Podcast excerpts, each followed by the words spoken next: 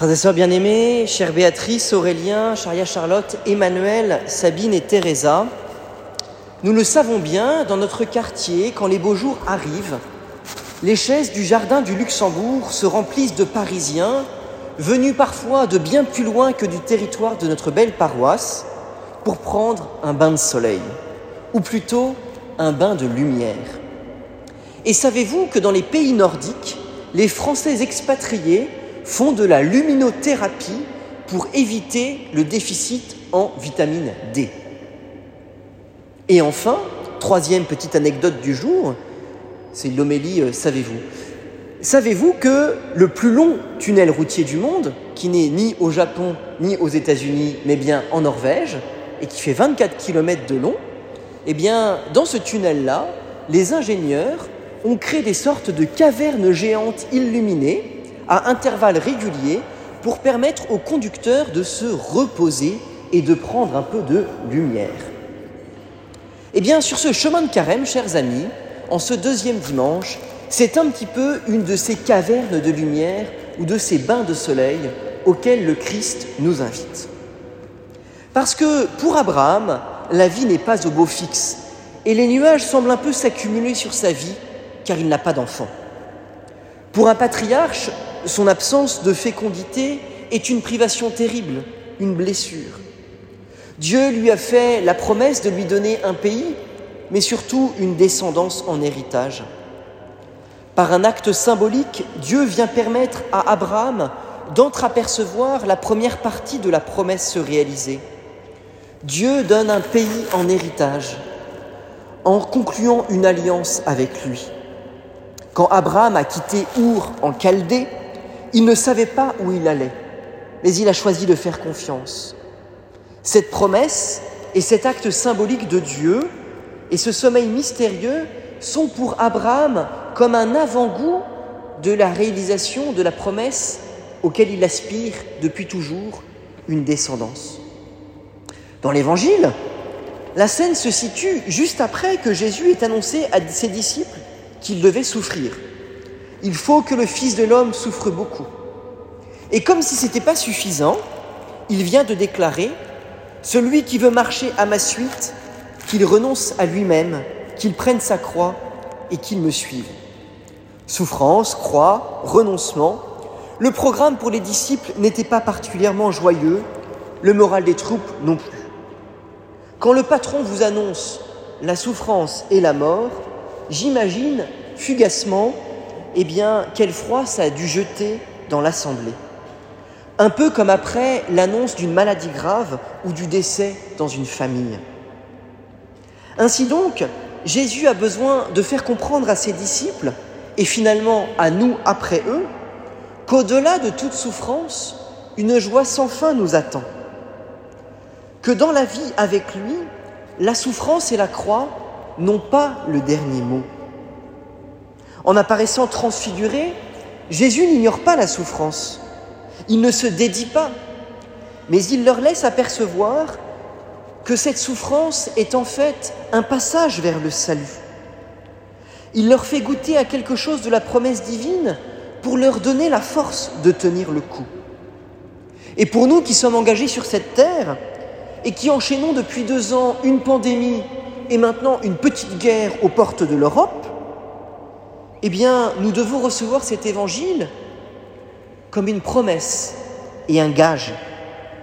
Au milieu d'un sommeil mystérieux, les apôtres se sont réveillés de manière fugitive pour apercevoir comme les arts du monde à venir, au-delà de toutes les tribulations, au-delà de la souffrance, le Christ est vainqueur.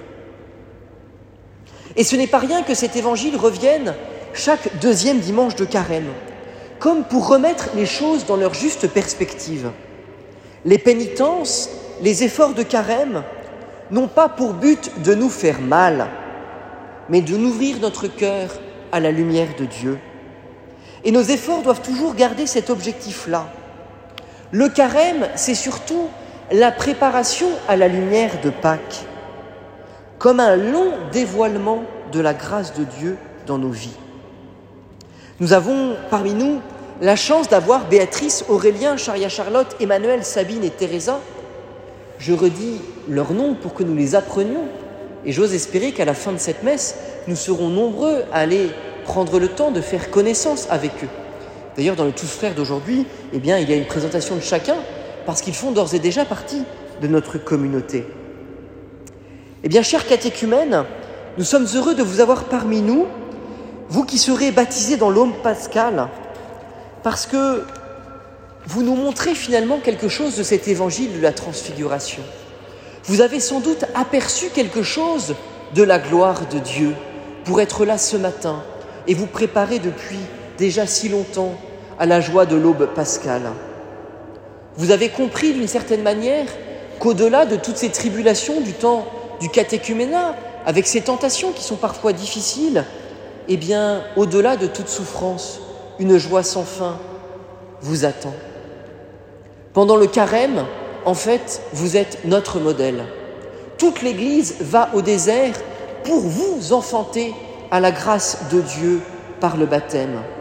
Vous êtes pour nous, un pour nous vieux chrétiens, eh bien, un puissant stimulant, parce que vous avez récemment vu dans vos vies, fraîchement vu dans vos vies, la lumière du Christ. Et vous nous évitez d'être comme des chrétiens blasés, des chrétiens fatigués, des chrétiens habitués.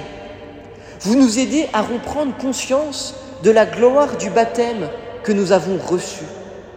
Vous nous aidez à reprendre conscience que, comme dit Saint Paul, nous sommes citoyens des cieux. Pour tout cela, chers catéchumènes, j'aimerais vous dire merci. Vous nous aidez à désirer le salut comme vous, vous désirez depuis plusieurs années déjà vivre ce jour saint de votre baptême. Le carême est pour nous, chrétiens de longue date, comme une longue préparation au renouvellement des promesses baptismales dans la nuit de Pâques. Ne l'oublions pas. Tout notre carême est tendu vers ce moment de la vigile de Pâques, à l'aube pascale cette année pour nous, où nous renouvellerons solennellement les promesses et les engagements de notre baptême. Nous, vieux chrétiens, ne sommes-nous pas un peu endormis? N'avons-nous pas besoin de voir davantage à frais nouveaux cette lumière du Christ? Avons-nous encore la flamme et l'enthousiasme de Saint Pierre devant Jésus qui veut, maladroitement peut-être, dresser trois tentes devant Jésus, Élie et Moïse? Avons-nous vraiment l'envie, chers amis, d'être sauvés, d'être citoyens des cieux, de regarder le Christ dans sa gloire Comme vous le savez, j'aime le cinéma. Je ne résiste pas à l'idée d'illustrer cela par un extrait du second opus du Seigneur des Anneaux. Alors que la forteresse d'Elm tombe, que la bataille tourne à l'avantage de l'ennemi, les hommes semblent terrassés, le roi désemparé. Il en est un pourtant qui se souvint de la promesse de Gandalf, qui avait dit Attendez ma venue aux premières lueurs du cinquième jour et regardez à l'est. Confiant dans les paroles du magicien, il se lance dans, dans la bataille. Paraît alors dans la lumière naissante le magicien venu soutenir les assiégés. Dans cette scène, chers amis, ce qui est frappant, c'est le désir pour eux d'être sauvés, de voir cette lumière jaillir à l'est, d'être libérés. Du côté du soleil levant, dans une grande lumière, apparaît alors sur son cheval blanc le magicien, pour qui, qui va être pour toute la cité assiégée un véritable libérateur. Notre libérateur n'est pas un magicien sur un cheval, mais le Christ Jésus dans sa gloire. Désirons-nous vraiment, comme nos amis catéchumènes, vivre de cette lumière que le Christ révèle, de cette lumière du Christ dans nos vies Parce que l'enjeu pour nous, vieux chrétiens, et pour vous, jeunes catéchumènes ou futurs jeunes chrétiens, c'est de faire un pas de plus avec le Christ, vers le Christ pendant ce carême. Abraham, en découvrant la terre promise, est appelé à faire un pas de plus avec le Seigneur dans l'alliance. Pierre, Jacques et Jean ne sont pas tout de suite conduits à la gloire de Dieu. Dieu Jésus ne leur dit pas Venez voir ma gloire, mais venez faire un pas avec moi sur la montagne. Puis il leur révèle la gloire. En fait, la vie chrétienne, c'est la politique des petits pas. un peu comme quand on court un marathon. La semaine dernière, un certain nombre de nos paroissiens ont couru, notamment dans les plus jeunes, eh bien, le semi-marathon de Paris. Je les admire beaucoup, c'est formidable. Et je crois que quand on fait une course, on est très consolé de voir eh bien, les kilomètres qui s'égrènent sur le côté. 5, 10, 15, 20.